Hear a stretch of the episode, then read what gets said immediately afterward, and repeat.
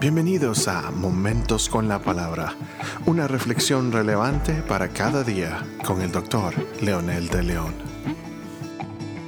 Saludos amigos y amigas, aquí estamos nuevamente con nuestro podcast eh, Momentos con la Palabra en un nuevo episodio. Hoy hablaremos sobre la importancia que tiene en la Biblia el reconocer que por nuestros propios medios, por nuestras propias fuerzas, no podemos nunca ser salvos. En el libro de Romanos capítulo 3 versículo 23 dice, por cuanto todos pecaron y están destituidos de la gloria de Dios. Este pasaje está inmerso dentro del contexto de la justicia de Dios, donde Pablo le está haciendo ver a los romanos que por su propia ley, que por su propia justicia nunca van a lograr acercarse a Dios. Y es muy claro y categórico al decir que todos, todititos, porque venimos de una misma pareja que fue creada por Dios en el huerto del Edén y que el pecado de ellos trajo condenación a todo el mundo. Por eso dice también ahí mismo en el libro de Romanos que por un hombre entró el pecado y que por un hombre puede haber perdón de pecados y ese es Jesucristo.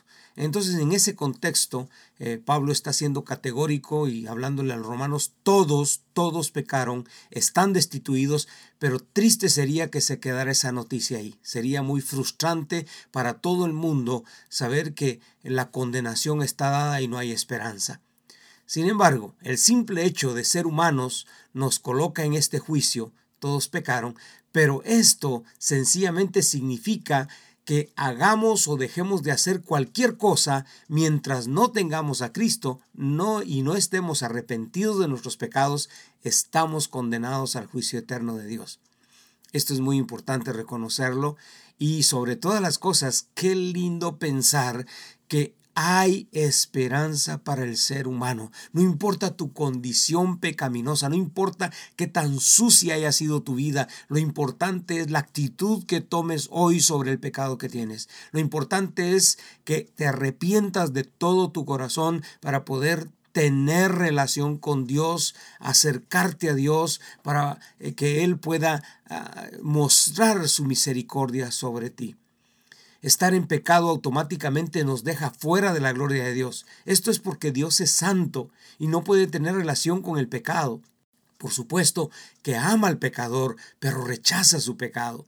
Por eso necesitamos la sangre de Jesucristo su Hijo para que nos limpie de todo pecado.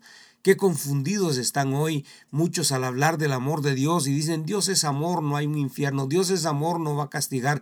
No es, no es que Dios tenga odio por la humanidad, al contrario, si dio a su Hijo es porque lo ama, pero su santidad no permite jamás congeniar con ningún pecado, con ningún pecador.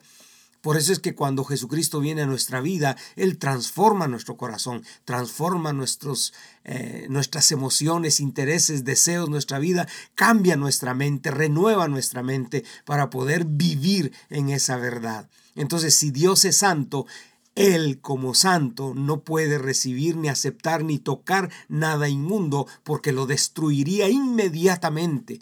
Por eso se creó el puente. Por eso es que Jesucristo es el único que con su sangre preciosa, como sucedió cuando salieron de Egipto, que cuando pintaron con sangre los dinteles de las puertas de los, del pueblo hebreo, el ángel de la muerte pasó cuando vio la sangre. Hoy Jesucristo con su sangre preciosa nos limpia, nos perdona y podemos tener acceso al Padre. La otra verdad también dice que todo ser humano que endurece su corazón está expuesto a la ira de Dios. Esta es otra faceta de la realidad humana. Muchas personas endurecen su corazón y piensan que con esa actitud van a, a chantajear a Dios, pero Dios no se deja chantajear. Dice Romanos 6:23, porque la paga del pecado es muerte, mas el regalo, la dádiva de Dios es vida eterna en Cristo Jesús, Señor nuestro.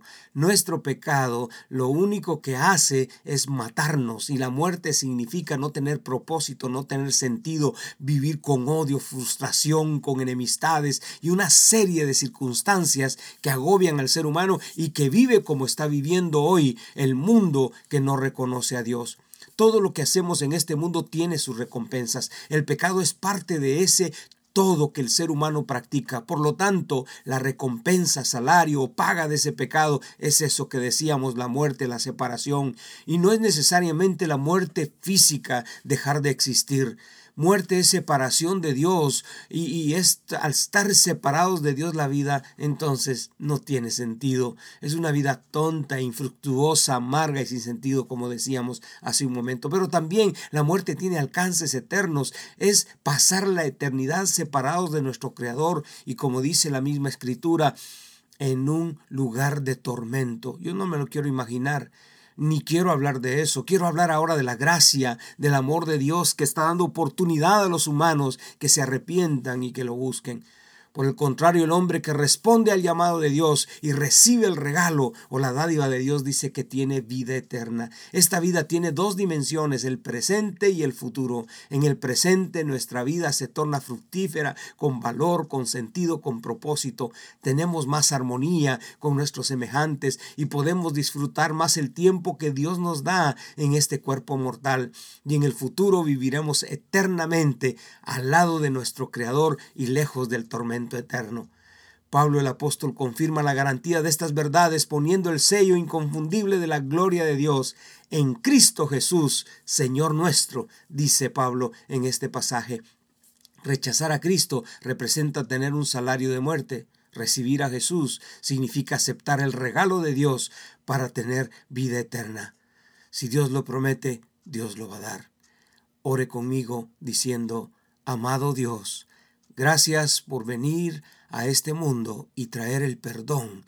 Gracias por Jesucristo tu Hijo, que es el puente para acercarnos a ti, Padre Santo. Es el único que nos garantiza llegar al cielo, llegar a tu presencia un día y disfrutar eternamente para estar contigo. Gracias por esa promesa de perdonar nuestros pecados, por muy terribles que sean, Señor. Tu palabra dice si confesamos nuestros pecados, tú eres fiel y justo para perdonarlos. Y hoy queremos hacerlo con todo nuestro corazón, pedirte que nos limpies y que nos santifiques en tu presencia y en tu amor, en el nombre poderoso de Jesús. Amén.